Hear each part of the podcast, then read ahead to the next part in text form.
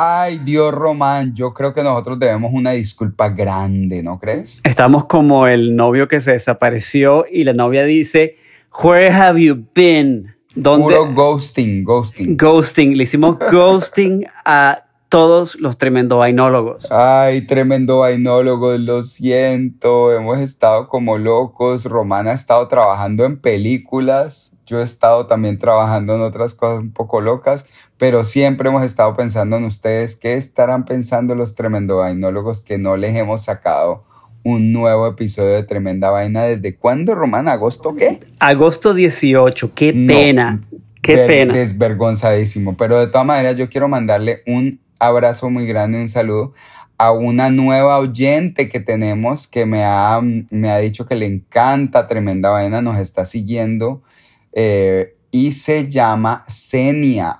Un abrazo grande para Senia. Un abrazo. Desde Nueva York. Un abrazo grande. Hoy tenemos cuatro historias increíbles, difíciles de creer. Y la primera se llama El pirata más rico de la historia. La segunda se llama Se nos perdió el borracho. Se nos perdió el borracho.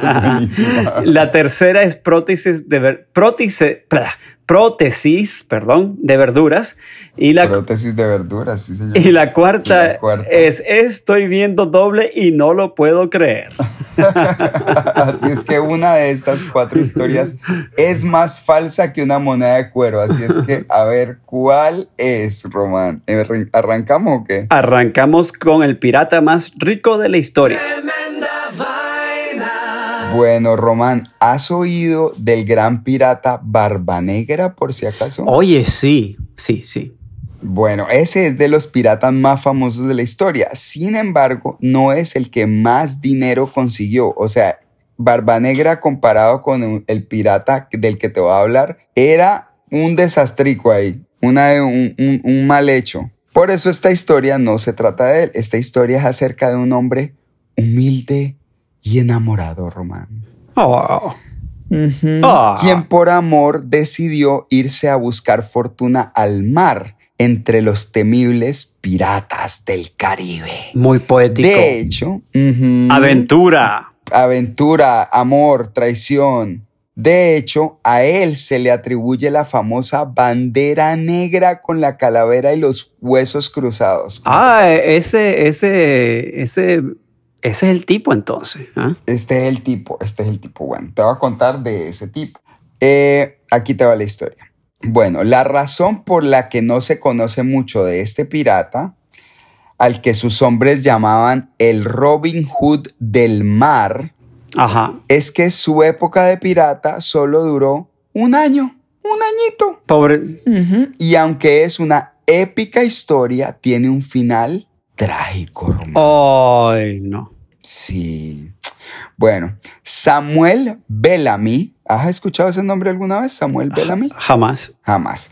Era un inglés, un inglés, un hombre inglés muy gentil y justo. Sin embargo, en solo un año capturó 53 barcos y logró robar el equivalente a más de 140 millones de dólares en tiempo presente, dinero que planeaba repartir equitativamente entre su tripulación, pero la muerte los sorprendió antes de regresar a casa, Román. Sorry, papito. Bueno, Sam Bellamy no llegó a América para ser pirata, Román. Por el contrario, una situación de gran pobreza lo llevó a emigrar, ya que su única pariente, su madre, había muerto y Europa estaba pasando por una difícil situación económica y social a principios de los años 1700. Samuel había trabajado en barcos desde muy temprana edad y a los 17 años ya era un experto marinero. Así es que decidió viajar a las colonias americanas a probar fortuna en 1706. Recordemos que en esa época el mundo, digamos, civilizado y reconocido era en Europa y se habían descubierto unas colonias por allá en América, ¿no hay qué? Y pues él decidió irse a probar fortuna allá. Según la leyenda, Bellamy se instaló en Cape Cod, en Massachusetts. Eso es en Estados Unidos, obviamente. Y ahí se enamoró de una joven americana. ¿Quién no? ¿A quién no le ha pasado esto? Llegó, vio una gringuita, dijo, uy, esta mamacita está rica. Trin, sin embargo, los padres de María Hallett, que es el nombre de la chica, Ajá, María. no aprobaron, María Hallett, María Hallett, no aprobaron su noviazgo por él ser un marinero pobre. Le dieron, pobre, no te vamos a dejar casarte con mi hija. Así es que Samuel Bellamy decidió irse a buscar tesoros en barcos hundidos. Imagínate que eso es un trabajo bastante normal. O sea, un trabajo así como quien dice hoy en día vos quieres trabajar eh, de, de bartender. En esa época era ir a buscar barcos hundidos. Eso era un trabajo per- perfectamente normal. Sí, sí, aquí está mi tarjeta. Sí, sí. Buscador de Sí, barcos sí. hundidos. Exacto, buscador A, de su- barcos a sus hundidos. órdenes, si necesita que le busquemos un barco hundido, Total. escríbanos un, un email. Pero imagínate que este pelado no tuvo mucha suerte con los barcos hundidos. Entonces, el tipo empezó a ver que la vaina era el la- pasarse al lado oscuro, irse de pirata. Eso significaba que en lugar de buscar tesoros en barcos hundidos, estarían atacando barcos que estaban en perfecto estado. En su primer trabajo de pillo, Román. O sea, pasó de, de- de- de buscar a barcos hundidos a hundir barco. Exacto, exactamente. o sea, eso es como pasar de enfermero A cirujano. a, a matón. O a matón, Total, no, no, no, total. matón, sí. Entonces, eh, entonces, en su primer trabajo de pillo, Sam hizo muy buena relación con la tripulación y eso le ayudó a triunfar en un motín que hizo contra el capitán del barco, del barco pirata. O sea, él fue pirata de un barco pirata. Así es que técnicamente el primer barco que robó, que robó Bellamy fue aquel en el que iba montado y se lo robó a su propio jefe. ¿Qué tal esta ratilla? Ah, Al tomar control, uno de los miembros de la tripulación, que además de ser pirata, un tipo muy creativo, diseñó una bandera negra con el ya reconocido símbolo pirata. Y así se fueron a robar barcos con su, con su bandera nueva. Pero aunque ladrón, Bellamy era reconocido por ser justo. Trataba a su tripulación con igualdad, siendo todos de diferentes razas y procedencias, incluyendo a un tercio de ellos que habían sido esclavos. O sea, Bellamy fue el primero que tuvo el, el concepto de inclusion. ¿Te puedes imaginar? Una vaina así, el tipo era super diverse. ajá. Bueno, entonces las famosas palabras del Robin Hood del mar eran, nos vilifican, aunque somos iguales excepto por una cosa, ellos roban a los pobres bajo el manto de la ley, nosotros les robamos a ellos bajo la protección de nuestra propia valentía. Era un poeta, un poeta. Bueno, esa valentía llevó a Bellamy y a su tripulación a conseguir el premio más gordo en la historia de la pir- piratería. Bueno, por supuesto, eh, excepto por los piratas modernos que piratean hasta Ferrari, los desgraciados. Bueno, en Colombia sí que son piratas. Bueno, Bellamy sí se hizo rico, pero nunca regresó a los brazos de su amada. María. en una, sí, que pesara María. Se quedó María. sentada esperando. I Oh. just met a girl named María. Como la canción de, de Carlos Santana. María, María. Bueno, en todo caso, el camino a donde su amada lo sorprendió una tormenta, destruyó el barco y mató a toda la tripulación. Cualquiera pensaría que es karma. Pero bueno, Román, aunque la historia parece una telenovela, ¿pensarías que es cierta esta historia o no? No sé, yo voy a rimar mi canastito de las historias falsas. Aquí el pirata Román. Ay, tu pirata soy yo, como decía Chayanne. tu pirata soy yo. Ay, Dios mío. Bueno, muy buena la Pero historia. Pobrecito el señor. Bueno, y po- Pobrecito, eh, pero, San Bellamy. pero yo estoy seguro que María se olvidó de él, así que bueno, Sí, María ya andaba con otros gringos. Andaba con otro gusta- tipo, ese. no es gringo, a ella le gustan los gringos. sí, claro, no le gustan los piratas así. Sí. Bueno, muy buena la historia. ¿Será verdad? ¿Será mentira? Ustedes deciden, amigos. Vamos con la segunda historia.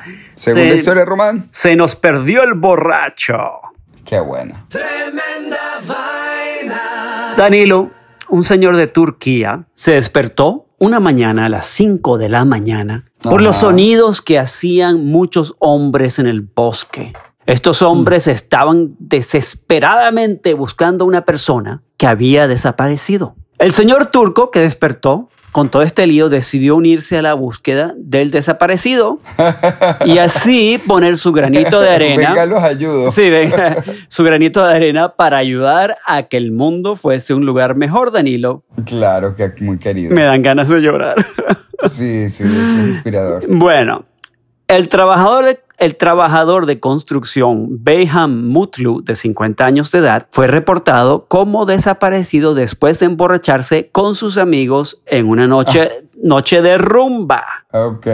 Después de que su esposa, preocupada, la pobre, ay pobrecita, no pudo, no, pobre, no pudo localizarlo en su teléfono móvil y él no regresó a casa, ella llamó a la policía. Resulta que los amigos de Mutlu lo habían perdido después de que se fue corriendo al bosque y ahí desapareció. Pero ¿y este pelotudo por qué fue corriendo al bosque? Ah, bueno, el tipo estaba loco. Un borracho en un bosque. Ahí. Ay, bueno, había un bosque ahí y se desapareció el hombre. Bueno. Inmediatamente se formó un grupo de búsqueda que durante la noche fue creciendo mientras no lo encontraban y se llenó, es como una pelota gigantesca de un grupo de búsqueda de voluntarios y servicios de emergencia.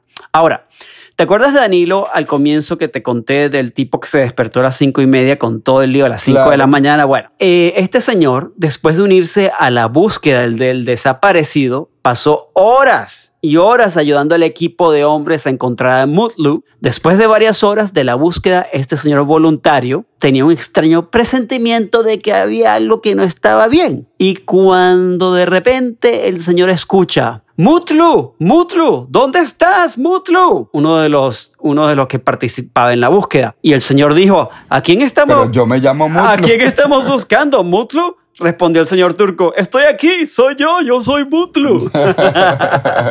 Todas esas horas, todo ese tiempo que el señor estaba unido a la búsqueda el señor se dio cuenta que lo que estaban buscando era a él. Él era el desaparecido. O sea, tremenda confusión que se armó. Qué súper pelotudo. Mutlu habló con el Daily Sabbath refiriéndose al incidente como un verdadero chiste. Le dijo al Daily Sabbath de Turquía, cuando uno de mis amigos no pudo encontrarme, denunció mi desaparición a la policía y a mi mujer. Realmente no había necesidad de eso. También mi mujer llamó a la policía y se armó tremendo lío que en realidad no era oh, necesario. Desastre. Había cambiado mi teléfono, por eso la policía no pudo localizarme y cuando me llamaron no me encontraron. Entonces yo estaba borracho y el tipo estaba borracho y, se quedó dormido en el bosque y a las 5 de la mañana Mutlu se despertó con el lío y la gente y dijo, ah, bueno, pensaba que era un accidente que está pasando y decidió unirse a la búsqueda del desaparecido Muy y después se dio cuenta que era él mismo.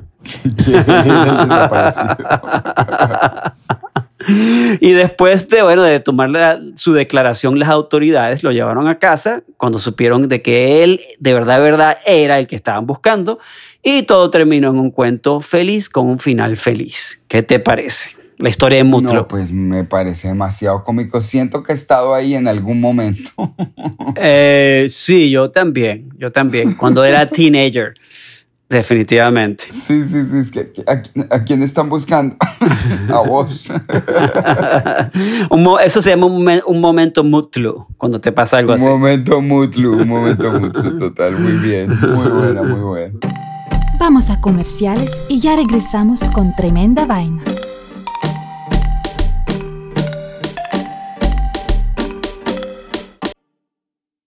Tremenda vaina. Bueno, Román, cuando hablamos de crear prótesis para ayudar personas que han nacido sin una parte de su cuerpo o que la han perdido por culpa de un accidente o una enfermedad, ¿pensarías que la construcción de esas prótesis es cara o es barata? Bueno, yo me imagino que se está haciendo más barato, pero eh, yo estoy seguro que tampoco es tan barato así. Es bastante caro, bastante caro. Pero bueno, eso es lo que yo pienso. De hecho, la mayoría de las prótesis de verdad son muy, muy, muy caras porque están hechas de plásticos especiales y metales carísimos para que el cuerpo no las rechace. Claro. Si vos le pones una mano ahí de cuero de vaca, pues el cuerpo va a empezar como que, hey, yo no sé qué es esto y lo va a empezar a atacar. Claro. Pues lo, lo cool de esta historia es que es acerca de un hombre que decidió crear prótesis baratas. Ok. Hechas con algo que el cuerpo no rechazara. Ajá. Verduras. No. Y su nombre es Andrew Pelling. Antes de que te imagines un árbol de orejas, mi querido Román, déjame contarte cómo logró crear Pelling su primera oreja en un laboratorio de manipulación biofísica. Imagínate que su equipo le quitó capas y capas y capas a una rebanada de manzana hasta que quedó con una especie de esqueleto de celulosa con forma de oreja. Y ahí sembró unas células vivas utilizando la estructura de celulosa como andamios y dejó que éstas crecieran hasta formar una oreja. El resultado fue asombroso.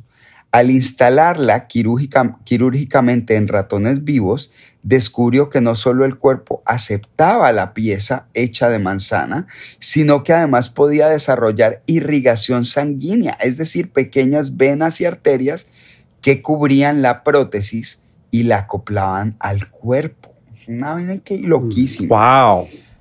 Con este descubrimiento, el equipo de Pelling decidió ahondar en la investigación y descubrieron que aún mejor que la manzana, los espárragos tenían una estructura de tubos tridimensionales que suben por el tallo similar a la estructura de la columna vertebral humana. No, buenísimos los espárragos, sí. O sea, los espárragos que además son deliciosos.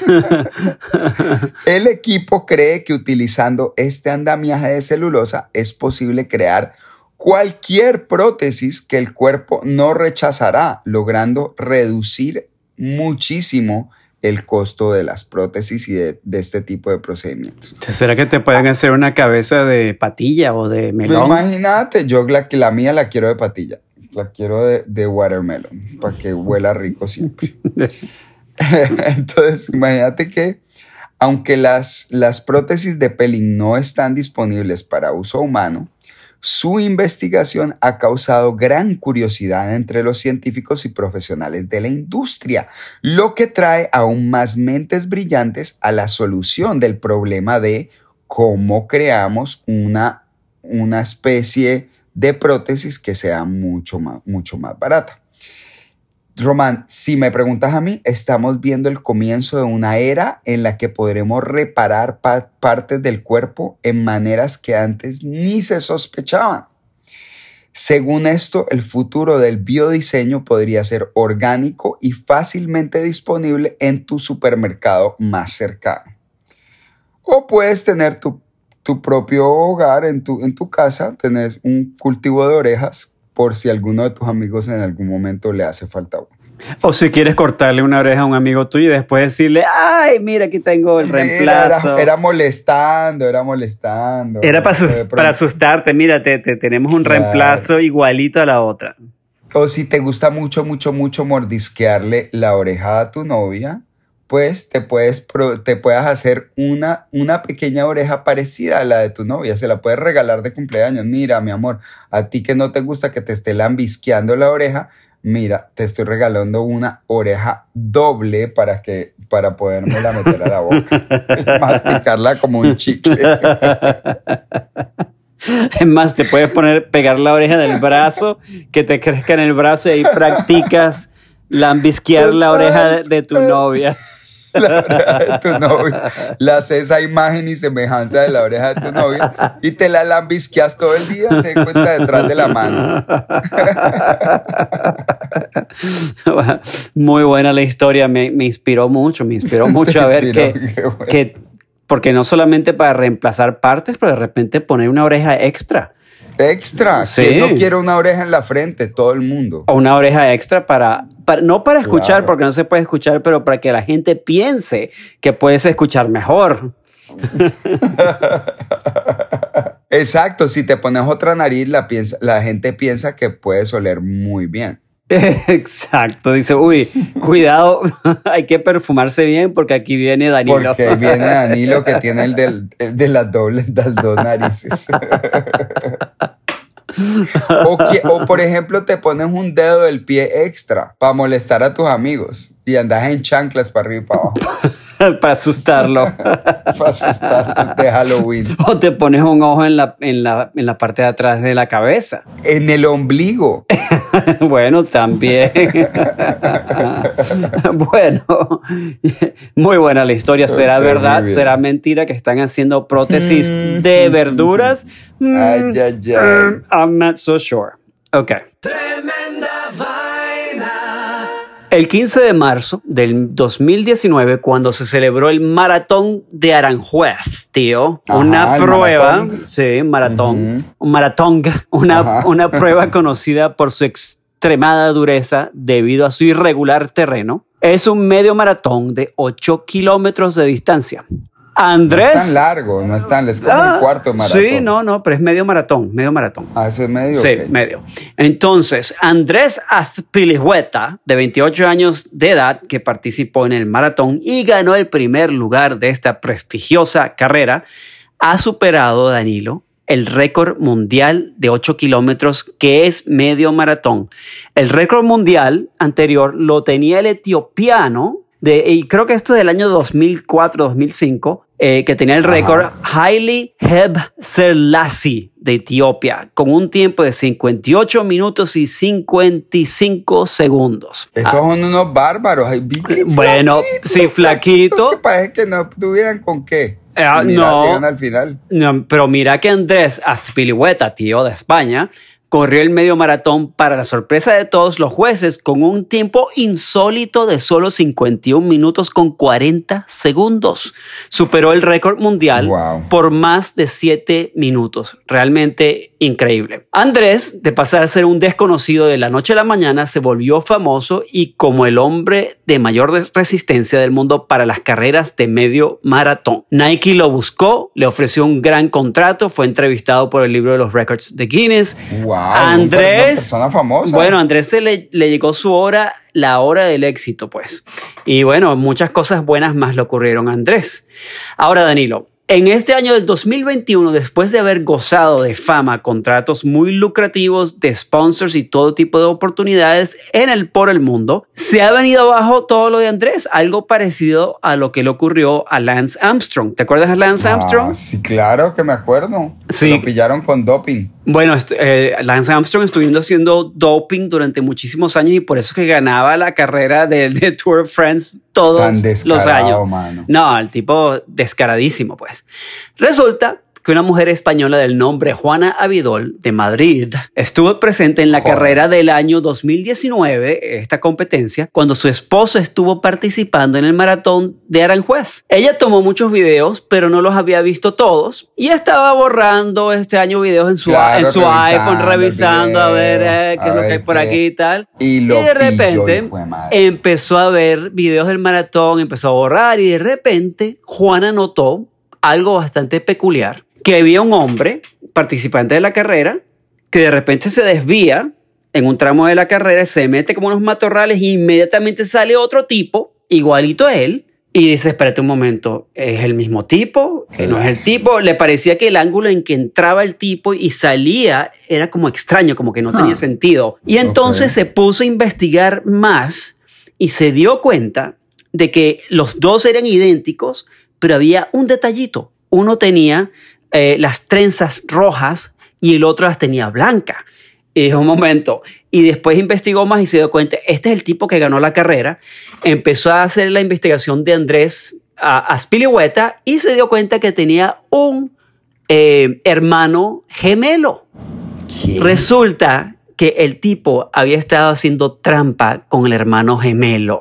Y por eso es que rompió el récord mundial con el tiempo y ganó la carrera. Eh, mira, entonces lo han agarrado y después lo han entrevistado al tipo. Bueno, ¿cómo es posible que usted, que usted haya hecho algo así? Entonces Andrea Spilicueta, Spilicueta dijo, somos unos ganadores natos y después de varios años entrenando y participando en carreras no habíamos logrado ganar absolutamente nada, ni un solo maratón y así que se nos ocurrió la idea de benef- beneficiarnos de nuestro enorme parecido. Y bueno, eso fue lo que hicieron. Hicieron trampa y ganaron la carrera. Ok. Bueno. Brillante. Ju- punto. Juana, que no es pendeja, le mandó la información a los jueces de la competencia y se supo la gran mentira y se vino todo abajo.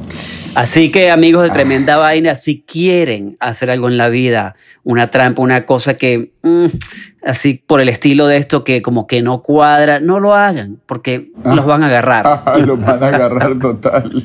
si tienes un hermano gemelo, no, no mandes a tu hermano gemelo a salir con la tipa que no quiere. otra cosa, total. Con la tipa que no quiere salir porque ya estás, estás harto de ella. No, ve tú a decirle a la tipa que no quiere estar con ella más y ya. Por ejemplo. Así que bueno, ¿qué te parece la trampa de estos tipos? Eh? Tremenda vaina. Bueno, señores. Llegó la hora chimenguenchona, la, hora cuchesca, donde revelamos de cuál, cuál de estas cuatro historias asombrosas y difíciles de creer es en realidad fake news. ¿Y por qué hacemos esto, Román? ¿Por qué? Para instruir al público en general de habla español a que no se lo dejen meter, la historia falsa, no otra cosa. Hay mucha vaina, mucha historia falsa en Internet, mucha noticia. ¿Cuántos países han sido, eh, tienen todo este montón de historias y de noticias falsas que la gente se las cree y entonces causan pues mucho daño?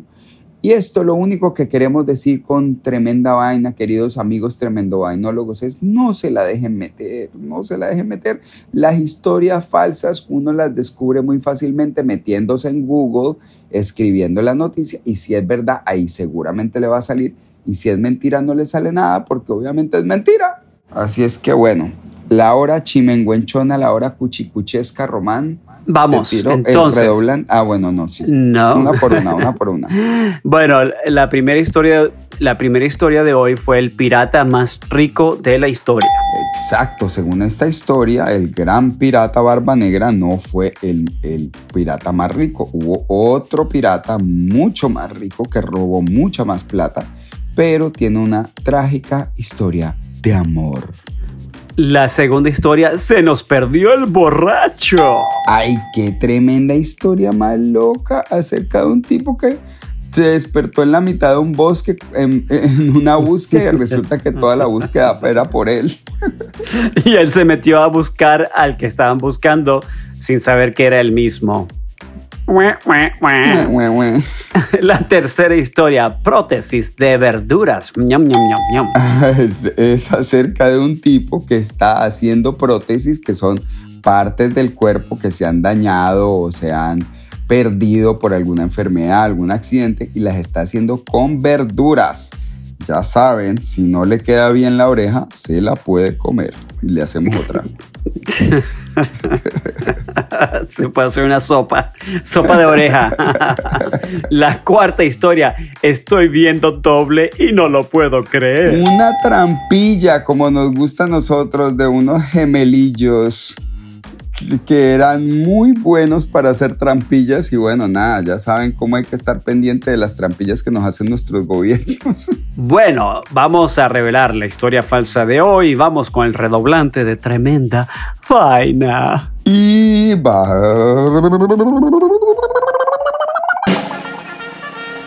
La historia falsa de hoy es... Estoy viendo doble y no lo puedo creer. No me digas. Ah.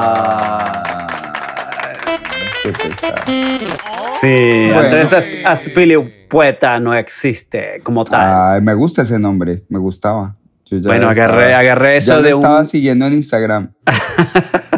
no, ya, ya creaste un fanpage en Instagram. Ya ese fanpage. este tipo está increíble, este man. Bueno, para que vean que no todas las historias increíbles que uno oye son ciertas. De hecho, la mayoría de ellas son falsas. Así es que para que paren bolas y se aseguren con tres fuentes adicionales de información antes de estar compartiendo mentiras por Twitter, carajo. Sí, señor. Así que no se pongan a, no se pongan a repartir cosas falsas porque entonces se vuelven parte del problema. En vez de arreglar el problema y parar la cosa ahí de una vez y decir, no, señor, eso es mentira. Romano, esta semana vi un documental que se lo recomiendo a todo el mundo que se llama El Dilema Social, un documental que está en Netflix, en, la, en el que hablan la cantidad de mentiras que se transmiten por Twitter son 4 a 1. ¿Ustedes saben eso? Cuatro veces más mentiras que noticias verdaderas se mandan por Twitter. Imagínense eso, el problema que crea. Bueno, eh, esta semana estaba eh, una, salió una mujer denunciando a Facebook que trabajó en Facebook, diciendo que básicamente Facebook, ellos donde hacen más dinero son con las noticias controversiales, ¿ok? Y las noticias que son eh, divisivas, que dividen a la gente. Están dividiendo el planeta. Al nivel que los gobiernos europeos se han quejado con Facebook porque los mismos gobiernos, cuando hacen campañas presidenciales o de para eh, de alcaldes o cualquier puesto de, de político en Europa, tienen que ajustar sus campañas a las ajustarlas a los puntos de vista de Facebook.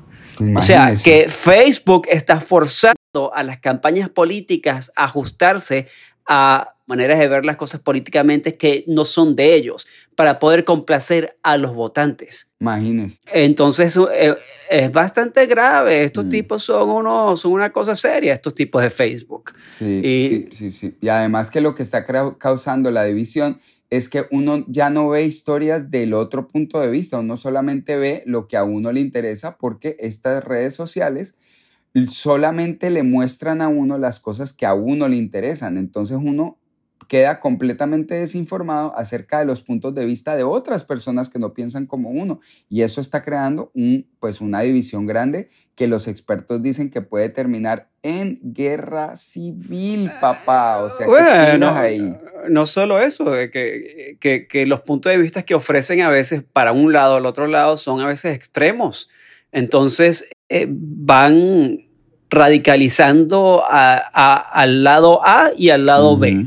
Y como dices tú, así que señores, eh, eh, yo estoy de acuerdo de que hoy en día hay que, más que nunca, y estamos más hablando más de lo normal, pero es importante que más que nunca hay que, hay que escuchar a los demás también, a ver qué, qué es lo que piensan y a ver si lo que están diciendo porque quizás lo que dice la persona que tú consideras tu enemigo, quizás lo que ellos dicen es una mentira amplificada para ellos. ¿Me entiendes? Claro, De repente es amplificado para ellos y de repente ellos ni siquiera saben que están diciendo una mentira y uno también.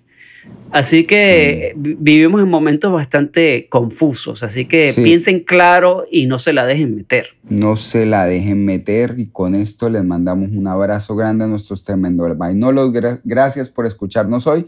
Esperamos desde el fondo de nuestro corazón que no nos demoremos tanto en traerles el episodio número 70, que es el que sigue ya, y ahí tenemos que hacer una fiesta, Román, 70 es un montón de episodios. Sí, bueno, y también que yo, como yo soy el que edito el episodio, voy a tratar de hacer el episodio muy fácil de editar y todo eso para poder hacerlo en menos tiempo y así poder hacer mi trabajo que hago, y, porque en realidad estamos súper ocupados, eh, pero nos encanta hacer esto también, lo, lo disfrutamos inmensamente. Así es que un abrazo muy grande de sus amigos de Tremenda Vaina y hasta el próximo episodio de Tremenda Vaina. Román, me alegra oírte, mi hermano. Un abrazo. Un abrazo. Chao. Chao.